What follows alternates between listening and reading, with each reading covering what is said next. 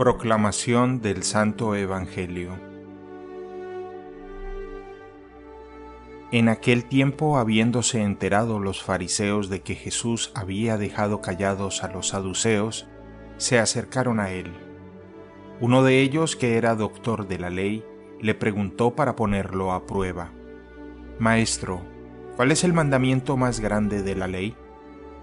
Jesús le respondió, Amarás al Señor tu Dios con todo tu corazón, con toda tu alma y con toda tu mente. Este es el más grande y el primero de los mandamientos.